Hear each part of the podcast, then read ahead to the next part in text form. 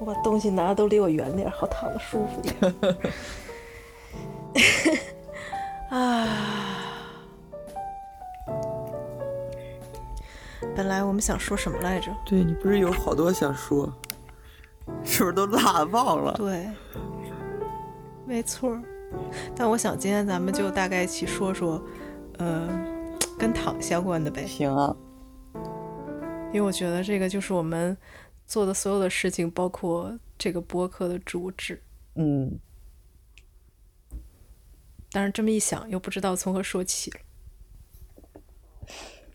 你觉得我昨天写那个题目怎么样？就是永远从最舒适的地方开始。我觉得挺好的啊。我觉得那个真的就，嗯，特别戳我。嗯，哎，我觉得这个东西真的，嗯，我觉得尤其是对我来说太难了。就是怎么让自己舒服，怎么让自己开心，就所谓的那个爱自己什么的，是，就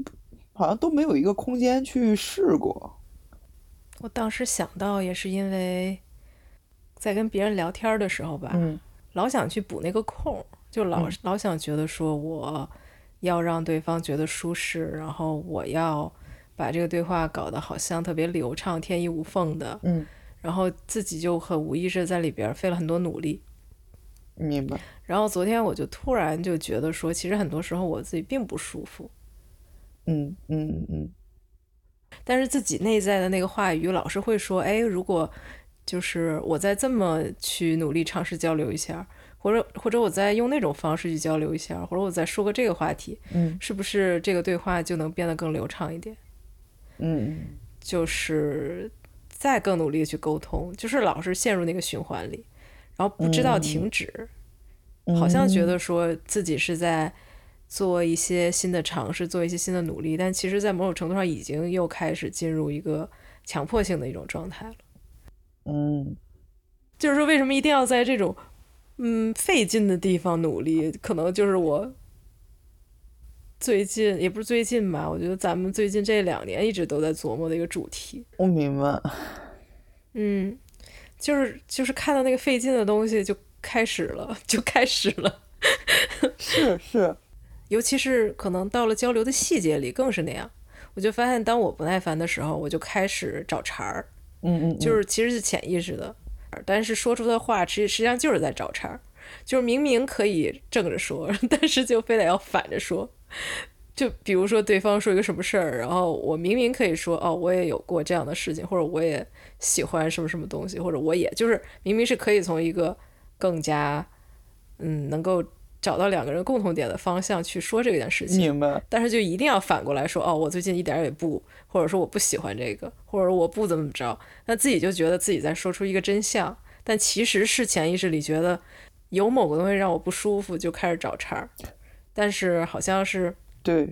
具体不舒服那个点没有找到，都已经开始找茬儿了，其实闭嘴啊反而还好一点儿，就反而对大家的状态还，就是对这个关系至少还好一点儿，还能留下一点好的感受，嗯。而不是每次离开这个对话的时候都是一个不好的感受。嗯，是的，是的，嗯，我我我也会这样，而且，对，就会觉得觉得那个那一部分特别粗糙，就是自己找不到自己到底生气或者不高兴、不舒服的那个原因是什么，就是这方面我自己感觉就是太钝了。嗯然后我我经常是可能过了四五个月才能想起来，哦，我当时那个事儿为什么那么生气，但是都四五个月了，你上哪儿说理去？就是那种感觉。对，而且也是那种就是找茬那种状态，就是老是想好像，好像怎么着把这个东西破了，但是但是对于关系来说，你总是想去破它，就这个关系很很多时候真的就慢慢慢慢就那个感觉越来越不好，慢慢越不好，可能这个关系就就就与某种程度上被破坏了，我觉得就是这种方式。嗯，主要是不是前就是前两天连续的做了五天的那个费登奎斯的培训嘛，嗯。然后就是你刚才说的那个，就是其实完全能够对应到那种身体上的状态里去。就是你刚才说，就是其实对一个东西觉察特别钝嘛，嗯。所以就当时的反应就是就特别奇怪，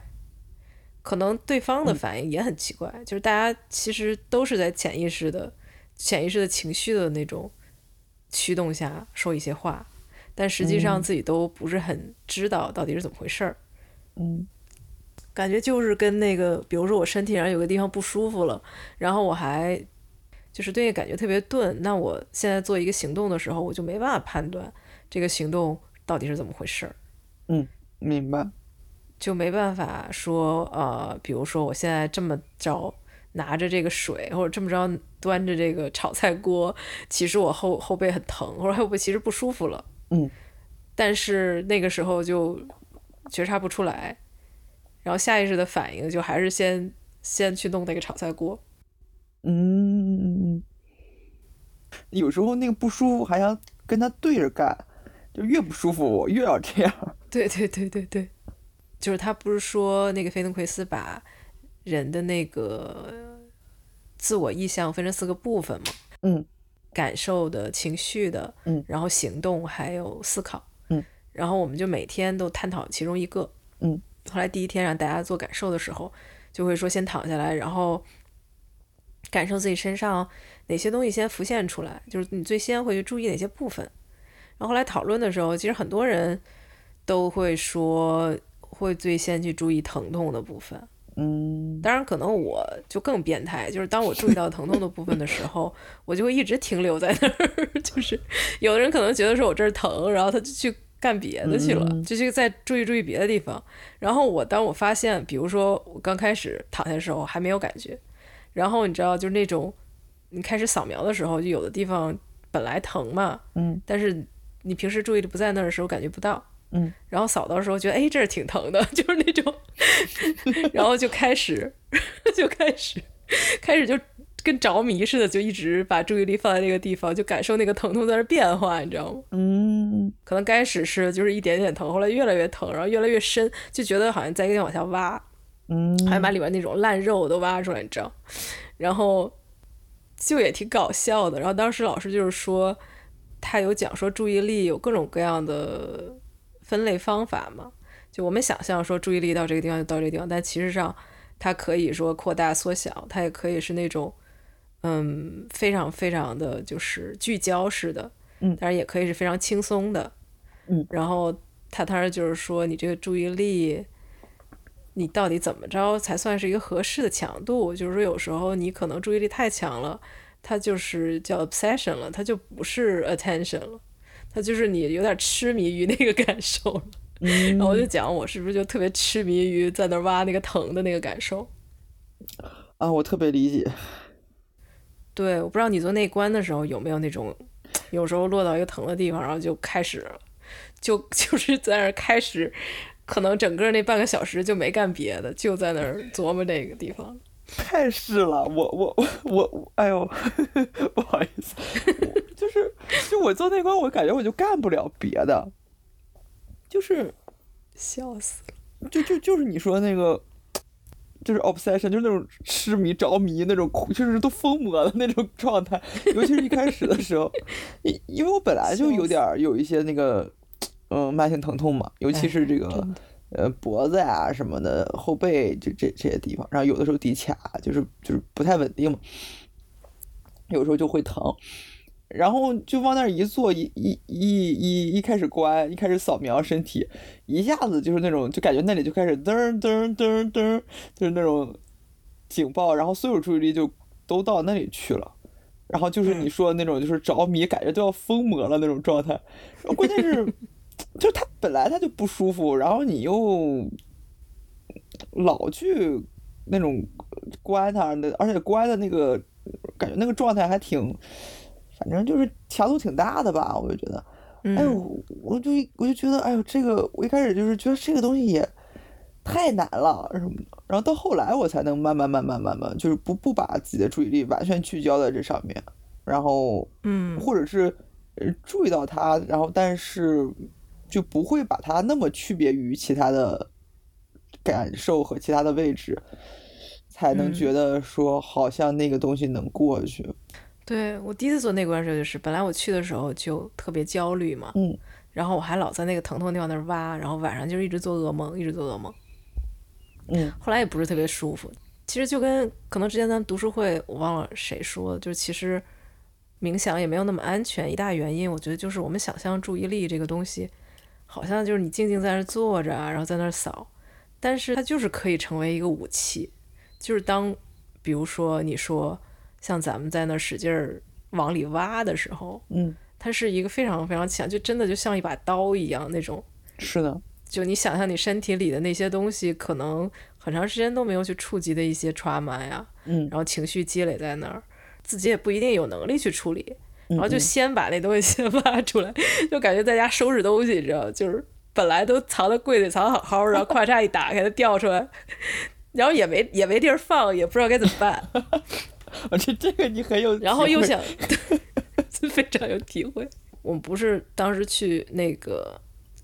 就是闭关等于十天嘛，嗯嗯嗯然后他们当时就说，就类似就是第十天的时候是一个缓冲，嗯，不是不能说第十天就把你放走，就是第十天其实大家就开始慢慢互相之间聊天啊，嗯嗯，然后又可以看看手机，跟外部接触接触，就是恢复到一个那种人的那种状态里去吧。嗯嗯因为他当时就是说我们怎么说，其实你身上就是当你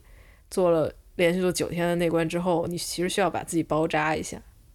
但当时我没有觉得说这个东西，我觉得嗯就坐着呗。嗯但是后来我就觉得，当时自己对自己其实是一种特别暴力的那种，明白，包括前两天那个培训到了，就是做关于那个感觉的那一部分到了后来，然后老师就说，他有个指导语吧，他就说你做身体扫描的时候，想象你的注意力就像小刷子或者像清风一样的掠过你的身体，就从头掠掠过到脚。嗯嗯，然后当时我就试了一下，我觉得啊，原来还可以这样，就是说，原来还可以这么温柔的去扫，不用说 我感受到什么我就停在那儿不动了，然后就开始了，就其实还是可以用另外一种方式，它只不过是另外一种感觉。是。以前感觉概念里面哪有什么小刷子，那就是都是钢丝球，就是最低的是。对，嗯，我挺理解那种，就包括不之前你讨论说那个疼痛很多时候是一种身体不安全感的一个信号的反馈嘛，就你大脑嗯就是对这一部分感觉到不安全，它就会释放一个很强烈的那个信号，其实是为了阻止你这一部分的一些活动，因为大脑分辨不了说这个位置到底有没有问题，嗯，所以这不安全感很多时候本来它就不安全了，然后你还拿着刀过去一顿掰，就 真的就哎呀，就对，就就就感觉都有那种战争片的那种既视感了，就是就在战场上中弹了，然后没办法就咬着咬着毛巾拿刀呃硬扳吧，就是那种，然后还什么什么什么灌一口白酒，噗啊，就是这样再吐一吐，就是就想想想想自己好像每天都在干对自己干一些这样的事儿。笑死我了。然后，但其实，就其实那个东西本来也没那么那啥，哎，真的，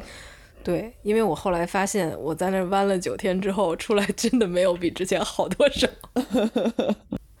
就只是说体验了一把内观的感觉吧，就有很多感受之前没有，或者之前没有时间去注意自己身体上的感受，然后。通过那段时间就学会了怎么去注意，但是那就是真的说。把那些东西都挖出来，摊在那儿，然后看看，觉得挺满意的，就真的那种清洁癖，就是当然我不是洁癖，但我特别能理解，就是有的人，比如说打扫什么地方，然后完弄出来一堆脏东西，然后特别高兴的那种，就是那种感觉。嗯，对，我觉得你说的那关于疼痛那个真的挺对的。前两天老师也在那儿说，他就说，他说慢性疼痛基本上都没有什么器质性的问题，就已经变成了一个大脑的一种习惯性的一个反应了而已。是的，而且就包括我们之前那个做康复什么的也是，就慢性疼痛，它半年以上一定要去配合看心理方面的一些咨询或者什么也好。啊，它就是绝对不单单是一个，就是就和你说气质性的，就或者是纯纯粹是身体上的哪呃结构性上的问题，它就是，嗯，这很多时候就是跟自己的这种情绪，然后习惯，然后很多以前的这种创伤和这种就息息相关的，就已经没办法，所以慢性疼痛是最难搞的。是。就好像那种藤蔓编编编的，就各个形状都有了。然后你要一点儿点儿一点儿点儿怎么把它拨开，真的就特别难。而且就是像你说没有能力，有时候嗯，有时候把它扒拉开了，你又没有能力解决，那种恐惧感会更强烈。然后是。可能应激的反应会更强，你下一次想再去想播就更难了。真的，就从身体来说吧，反正每次做扫描的时候，要不就是刚才说的那种对疼痛特别执迷的情况，嗯，要不就是扫到一个地方那一大块都很模糊，嗯，然后就是觉得哎这儿怎么回事儿，就是。就感觉那个大脑跟那儿的神经是非常，就是有点那种断开的感觉，然后一般到了那种地方就会特别焦虑。我不知道你的感觉什么样，会就是一下子就那个焦虑焦虑就起来，觉得哎，我身上这一块怎么怎么就是连接不上的那种。但是不扫描的时候就意识不到嘛。嗯嗯。然后就也是之前做费登奎斯一个练习的时候，然后老师就会说。要先从身上你最清晰的，然后最舒适的地方开始，比如说这儿有疼痛，或者那儿有一块模糊的地方。有时候我们的下意识的反应就是要去攻克它，然后就觉得我在这多扫几遍，我肯定能把它给扫出来。但是老师的建议从来都是，当你有疼痛或者有不模糊的地方的时候，都就先先不管它，先去找你能够连接上的点。嗯，然后不断的去提醒自己说，哦，这种能够连接上的，这种舒适的，就是这种安全的感觉到底是什么样子的？嗯，然后其他的地方会随着时间的进展，慢慢慢慢的清晰起来。是的，觉得就是好像我们就特别不习惯于这种思路啊，一直都是那种用功课的态度去生活。对对，就包括之前，嗯，就是在那个做康复什么也是，就是好腿和受伤那条腿，你要先去练好腿，然后你你你练好腿，然后好腿它有一个积极的反馈，然后你知道练好腿是什么感觉，然后你再去练那个受伤的那个腿，你才能知道要把这个腿练成什么感觉。你要光练受伤的那个腿，你都不应不知道该练成啥样，你你你是就。就很多时候就是真是就不知道怎么练了，就是可能有的时候找不着感觉，越练越不知道练哪儿去了，就是那种感觉。我觉得就和你说的，就是很多时候你都不知道这个东西，就会不知道怎么样舒服。你你光说改，你往哪儿改的？就是那种。对。嗯。完全是这么回事。嗯。怎么讲？就就在那种状态里，就好像给你吃苦的东西，你觉得不舒服。然后其实另外一片就是甜的，但是把那甜的东西放你面前，你也不知道该拿它怎么办。是的，是的。而且看到看到那个东西的感觉就完全不一，就就就感觉上那心理上的感觉也会完全不一样。就像那种，比如比如说我有一条腿受伤了，然后我光去，我觉得这个腿不好，这个腿受伤了，我要老去练这个受伤腿，但又我又不知道说这种舒服的或者是连接上的那个感觉是什么。我我越练这条腿，我的挫败感越强，我越会看到我好腿和坏腿之间的差距。慢慢慢慢我。我就不想去练这条受伤的腿了，然后我对待我这个好腿，我可能也那个态度也就，就是就是像你说弄一个甜的，你也不知道怎么办，甚至还会觉得觉得说，因为有这个好腿，所以比着我这个受伤的腿更更差了，甚至有时候对那个好腿都都那什么，嗯，哎呦，太对了，这不完全是我说的，我的那个左半左肩膀的那种态度，嗯。我真的是，就是我们当时做的是一个，嗯，前天的时候吧，嗯嗯，因为那个老师他就有点变态，就是这次带我们那老师就有点变态，他一直在说，我就是想让你们体会到不平衡的感觉，所以就是让你们有一个清晰的感觉，说我练的这边和不练的那边是有区别的，所以他做每一个 session，他都不会像说传统的那个费登奎斯练习说，比如说我前面先做右边，然后后边我再做左边。然后他全部都没有，他整个一天下来他就练那右边，然后反正就是这就是他比较变态的点吧。然后结果当时做的是趴在地上，然后让那个右右开始右腿，就让右腿去探索地面，然后来回的在就是通过那个腿探索地面，在在地上翻滚，嗯。然后后来又用手，然后总之这一套做下来，站起来他就让大家体会出右胳膊和左胳膊哪个沉，嗯，就其实确实是右胳膊一下子轻松了很多，然后包括各种动作呀，然后购物东西啊都轻松了很多。嗯。后来那天我回来，我的左肩膀就特别疼，就其实他也没干什么，但是 我也不知道为什么他就疼得很厉害，嗯。就可能是在那过程中也不知道，我我搞不清楚，反正第一天左肩膀特别疼，后来等第二天就左边同样的练同一套动作，嗯。结果他就更疼，嗯，然后我就在想，我在想左侧身体的这个心态吧，就觉感觉真的是，就像你说的，其实他就好像一直处在一种不满中，然后也不想对，就是尤其是看到右边一下子就那么那么顺利的就进步了，然后就更加不满了，是的，是的。太那个了，是我觉得就是有的时候真的身体就像一个家庭一样，就那种感觉，嗯，就。像就像我我这次回家也是，就感觉挺明显，因为我家就是那种，就相对可能比较谨慎吧，很多事儿就是反正你你只要提出来想干个啥，大家永远就会在在讨论说这个事儿怎么不行，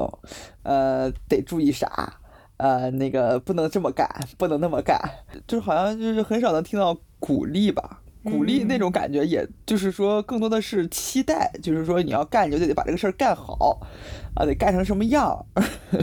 得干出名堂来，但不是说那种就是就你懂得那样的那种那样的一种鼓励，所以我就觉得有的时候就好像，嗯。就是好像自己的那个心态也是，就自己就好像是身体的，就某一个部位，就和你说的那个左边那个肩膀似的，然后看着看着其他人干个啥干贼顺利，然后那是一家人吧，也是一家人，但是那个心里就是不平衡。对，但是我要想干个什么，然后可能大脑接着就开始给你反馈了，说你不行，你疼啊，你弱，你那个你受过伤啊，你那个怎么样怎么样，然后你干不了，然后什么，然后就可能昨天晚上还没干呢，然后就已经先丧了，然后就只能在这儿在这儿在那儿鼓杵着，然后看着那个 鼓右出肩膀这什么这么好的一个词儿，我怎么没听说过？啊，是吗？哦，那可能是济南话那个哦，是吗？我但是听了觉得巨形象，虽然从没听过。鼓杵着就是就有的时候就感觉身体的那一部分也是那种感觉。是，特别的有意思。就包括我最近不是上那诗歌的课嘛，嗯然后那个老师他也是就是一直是处用那种嗯比较鼓励的那种方式吧，嗯嗯嗯然后他就会跟我们所有人说，你反馈的时候就找那个里面你觉得好的部分，嗯，就不要是那种就是猛批评人家的那种，或者说觉得哦我就需要帮你改怎么着那种心态。嗯，然后他说我们也不是说就是类似那种你写的不好，然后还要夸你，或者说没有连接感还要夸你，只不过就是不去提不好的部分而已。嗯，然后他还特别在那儿强调，因为他说，他说虽然，哎呦，你听得见雷声吗？我这边打雷了。啊，我没没听见。哦，是吗？还挺大声儿的。哦，然后他还特别强调，他说有很多就是在同一个那个学校的课程里面，他说有很多人都不是用这种方式，而且很多人来了，他拿着一个文章来了，他就是希望别人在那儿。把他给批的一无是处，他才特别心满意足的走，他觉得特别有收获。明白。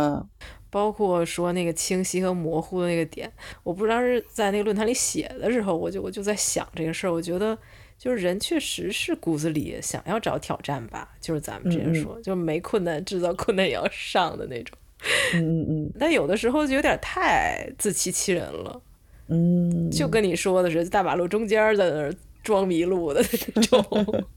就是觉得说，哦，天上地下都不是，就是四面八都能走，我在地地上钻个洞得了。嗯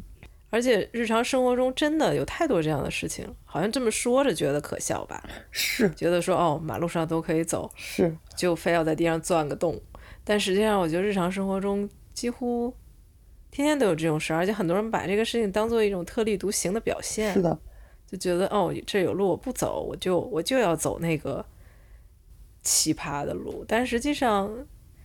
我就觉得挺没有意义。我觉得人家所谓的没有路的地方走出路，是真的没有路的地方走出路。明白。其实就像你说，很多这种健身啊、康复啊，然后。什么现在包括体态纠正这种课，他很多时候卖课的这种点不就是吗？那是你非得在从就你得从人家身上挑出个毛病来，对吧？你是那啥，你是那啥什么骨盆前倾，你是那个什么，嗯，对吧？前交叉综合症，然后你是那什么，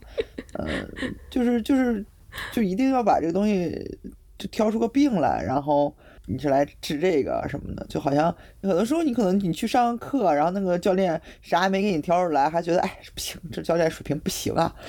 是，就好像这个东西成了一种习惯一样，就大家都好像就觉得一定要有一个完美的模板，然后我们就要怎么挑出来我跟他不同的那些东西来，然后我怎么样去，就和你说大马路上就得就得怎么着，就是十字路口上就是那个怎么着，非得撞个马路牙子还是啥的，就那种感觉。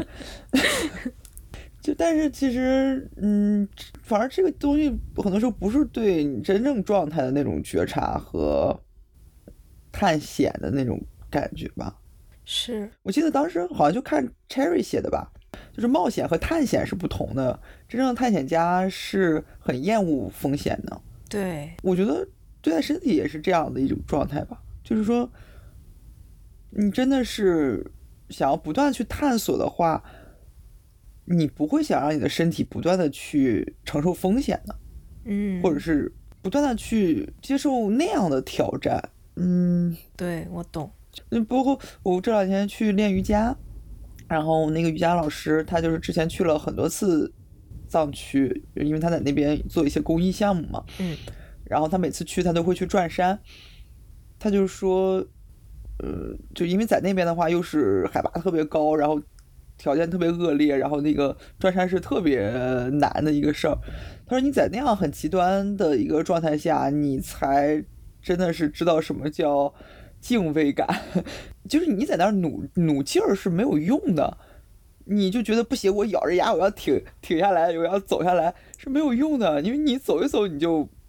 差不多了。是，然后这个时候你就一定要歇。”在那里歇着，然后在那里，然后他就，然后我的老师就说，就是在那认怂呗，然后在那怂怂怂，然后怂一会儿，你自己自己慢慢那个能量回来了，你那个又有感觉找回来了，然后你又有那个能力了，然后你再起来，然后再去走，然后走到你过一阵儿又不行了，你然后你再去歇，就是这样一步一趋一步一趋的，就是。哎，这个成语是不是这么用？反正就是 这样，就是那个一走一歇，一走一歇，然后抻量着自己的这个劲儿，你最后才能真的把这个山转下来，而不是说我就努着劲儿，我就咬了牙，我拼了啊！我那怎么了？就越是这种，其实是非常危险，感觉就是电视剧里死的早的那种。对，就是那种就是死磕啊，就是那种哎，真的是。而且好像我从自己的感觉。我就能感觉出来，就是当我特别想冒险的时候，其实是自己非常怂的时候。嗯，就比如说有一件事情我应该冒险去做，或者说有一个领域我应该冒险去开拓，但是我不敢往那儿走。那我现在有这个能量要用在什么地方？嗯，我就用在一个我已知的地方，就是一个已知，但看起来好像是在冒险，好像能给我很多兴奋感的一个领域。明白，然后就可以把这份能量释放出去。嗯，但是实际上，就就跟我跟你说的似的，那天那个老我姥姥打电话说，又说到我那会儿去拔心的事儿。嗯，然后就说，哎呀，孩子那个胆子太大了什么的，我们都觉得心里特别吊着。然后我就跟他说了一句，我觉得在。我觉得就是去那儿比在你们身边听你们天天说这些家里的这些烂事儿，对我来说要安全多了。嗯，但我后来就觉得真的是那种感觉，我就是不想处理家里那些情绪，所有家里这些事情。嗯，就是我就是内心深处，我就是想离我熟悉的环境远一点儿，我才甘愿去冒那个险。我根本想不到说可能会遇到什么什么什么什么样恐怖的事情。我也不想去想，我就觉得只要能让我离开这个熟悉的地方，让我去哪儿都行，就是那么一种感觉。特别理解，嗯，我也是。就我记得当时那时候就是高中的时候，我跟跟家里的关系就特别特别紧张。嗯。然后后来那时候我就说我要出国，我我要出国上学，然后我就自己去申请学校，自己干嘛干嘛的，就是就就就出。那时候其实你十七八岁，你也不知道国外啥样，也没去过，然后也没什么。那时候就，而且那个去之前，我好像一个人还出了两次国。嗯。就自己去荷兰去了一趟，然后自己去那时候去泰国吧去了一趟，嗯，然后就都是一个人，就是那时候还在泰国还遇上那种抢劫的，哦，然后在荷兰也是，就是反正也有一些，现在想想其实挺危险的事儿，但那个时候真的是无所畏惧，是，但是那个时候其实，在荷兰当时上学各方面都挺不顺利的，就是为了逃避跟家里面很多。自己处理了处理不了的事情，所以就是对更大的那个困难、更大的那个挑战，就已经没有任何的那种好像好像是那种评级标准了一样。嗯，难不难或者怎么着，就整个人已经宕机了。就是你把我再扔哪儿去，反正都比在这儿强那种感觉。是，但是其实到了一个新环境里面，你我没有处理问题的能力，就是没有。你到新环境里面，永远还是会遇到。同样的问题，同样的挫折，没错。但是因为它是一个新的环境，这个环这个这个困难甚至会变得更大，对，更难以处理。有很多时候就在这个问，在不断的这样的一个过程中，就把自己卡住了。嗯，但好像之后会觉得，哦，我还是做了一些事情，就是从一个外部的角度来看，或者从一个 performance 角度来看，好像自己又把自己给糊弄过去了。是，就就跟你说的，就是家长用那种。做什么事要达到一个目标，其实那个目标本身就是那种外部的东西，特别的特别模糊，就会像说我们老想说纠正一个病，把它纠正到一个没病的状态，但是那没病的状态就是一个很外部的、很模糊的，几乎是不存在的一个东西。是的，就就这个东西的体验对你来说不真实，对你对这个东西没有任何想象力。对对对，就好像那种听说过没见过。那你说让我去当个那，我我我上哪儿弄？上哪儿当去？笑死了，麒麟出现了。对对对对对，就是那种感觉。真的，我觉得就是经验这个东西还是挺挺重要的。可能现在越来越大家越来越少有这种东西。是的。因为当时我们就是刚才说的那个四个部分的时候，其实聊到思考的部分的时候，然后老师就是会说，当你思考的时候，你的身体的感受是什么样？就是你经验了些什么？嗯，有一个什么样的过程？就是这个过程在身体中是怎么体现的？其实还挺难的。嗯，然后他就会说，他说很多人都以为思考是一个是一个非身体性的经验。嗯，就是会觉得说思考这个事情跟身体没关系。可能在，尤其在西方世界吧，就是嗯，这种身心二元论论的观点，就会一直去认为说思考本身跟身体就是分开的。嗯，什么笛卡尔？对，但是我确实，他当时说了之后，我立马就在想说，因为以以前我一直就在觉得很多，因为很多学科里都有不同学派嘛，嗯，然后看起来是一些很学术的、很科学的，然后还有各种证据的一些。嗯，讨论，但实际上我就真的觉得，就是大家会被不同的理论吸引，完全是因为一些非常经验性的，就是其实甚至可以说非常身体性的一些东西的作用。嗯，包括之前他们说就是政治观点什么的，其实是很多跟很多身体经验相关的。嗯，但是我们就不愿意往那方面去那么认为，因为大家老想说。就是我是客观的，或者我这个想法是对的。一旦你把这个东西跟身体的主观的经验联系在一起，就没有人再能说我是对的了。嗯，就是大家其实都是站在同一个角度上，都是站在一个我从我的经验出发，我认为这个东西其实是这样的，是就没有办法站在更高的层面去争论谁对谁错了。嗯，但实际上在更高的层面争论谁对谁错这件事本来就挺有问题的。对，就是他们怎么。怎么去能做到这么一个争论呢？就是其实真的，如果所有东西都能回归到身体经验的时候，不存在首先不存在情绪上的纠纷，那再往上就更不存在思考上的纠纷了。只不过很多人就是就是大家不能接受这件事儿，大家觉得说思考，我就在想，回到最开始的问题，为什么好多时候人不想找舒适？好像说的越来越大了哈。嗯嗯嗯嗯。但是我觉得有时候人不想找舒适，或者比如说就是特别专爱专注于那些问题，爱专注于一些那些争端，其实也是在寻找某种独特性吧。就觉得说哦，如果这争端消失了，那我就是我的独特性是不是就消失了？我存在是不是还有必要？嗯，就是会回归到这么一个问题上。明白。我觉得就像就像那种中二时期，然后或者是那种二十岁出头的时候，就是总是想说。什么小众干什么？我那时候就是总是想说，跟怎么可能跟别人不一样？嗯，怎么去做那些就是好像不被大众理解的事儿？但是我现在回过头去看，那个时候其实是我最不知道自己是什么状态，然后最不了解自己的一段时期。嗯，那个好像主心骨完全就丢了，所以就是只能从这种不断的去追求这种独特性当中，然后来找到自己的一种存在感和价值感嘛。嗯。但是其实那个时候是是非常模糊的，有时候回去去看很看很多那时候喜欢的东西，也会在想那时候是真的是喜欢这件事儿，还是因为它就是比较特别我才去喜欢。是，然后慢慢慢慢真的刷呀刷刷，然后留下来的，才才能慢慢真正找到自己真正的所谓的爱好的是什么。是，而且我我还想到那个时候，我其实跟家里面的矛盾很深，也很激烈。我会觉得我在家里面是没有价值感，然后也没有什么位置。很多时候我就想通过去不断追求这样的独特性，然后去追求一些特别死磕的一些东西，其实是想去对抗这个，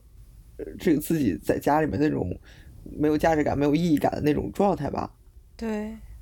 然后后来也在想自己之后很多时候做事儿的方式也还是那样的。呃就像失恋了以后，就会去做很多 比较莽的事儿。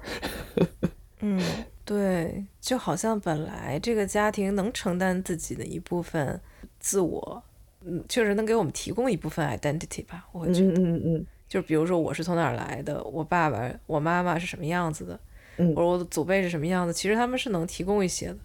但是如果跟这东西对抗的话，跳出来就会觉得说，那我我是谁？是的，就。我如果不是他们的话，我是谁？就可能会一层一层往外跳。我不属于这个家庭，我也不属于这个社区，我也不属于这个国家，我不属于这个地球，就是可以一层一层往外跳的。然后就 就会大脚星人，对，大脚星人 总会想去找其他的家吧？还是那种感觉？是的，是的，是的，是的，就想去找那个，对，就是那种归属感吧。嗯。就是能承载自己的地方，只是，只是就是，就是任何一个社区，其实都不能代表我们自己。就哪怕是说，比如我们现在在创造一个新的社区，然后希望找到跟自己想法类似或者很相近的人，嗯，但其实还是不可能说，就我不可能说我以我自己为核心，然后。怎么着找到一群跟我找 跟我一模一样的人，就是其实不可能的，就是的，对，最后还是要回到说，我能够在某个时时间内把我自己当成宇宙的中心，就但不是那种自恋狂意义上的宇宙中心，而是说我在这个地方，在这个点，在这个时间，我的状态本身就已经，它就是存在的，它就是成立的，它不需要其他东西，嗯。来给我做证据，嗯。是的，可能就是当下，比如说我们现在躺的这个床，加上咱俩在聊天儿，加上周围的这些设备，加上外面那个闪电雷鸣，所有这些东西结合在一起，此刻的这个地方就是家，就是那个舒服的状态。嗯，说完自己都被自己感动。嗯，我也很感动。哎呀，哎呀，哎呀，忽然都有点想哭。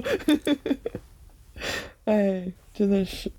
而且就是怎么能把这个家弄得舒服一点，就完全只能通过说，怎么能让自己当前的状态舒服一点。对啊，就和之前我记得不是不知道不知道是哪里个什么有那句话什么自己的身体是自己的神殿什么这种话，我觉得以前我会觉得这种话就是特别矫情，你你能懂的那种感觉。但我现在就越来越觉得啊，就是这种感觉，就是他那种叫什么神圣不可侵犯，真的是。以前是那种就是自己都没事儿瞎侵犯侵犯的感觉。没错。咱们是不是差不多了？嗯，录了一个小时。哦，先一个小时了，哇塞！躺着总是觉得时间飞逝。对呀，而主要就很很哎，感觉还挺好，就是很很很很舒服，就是那种很放松。嗯，我也觉得。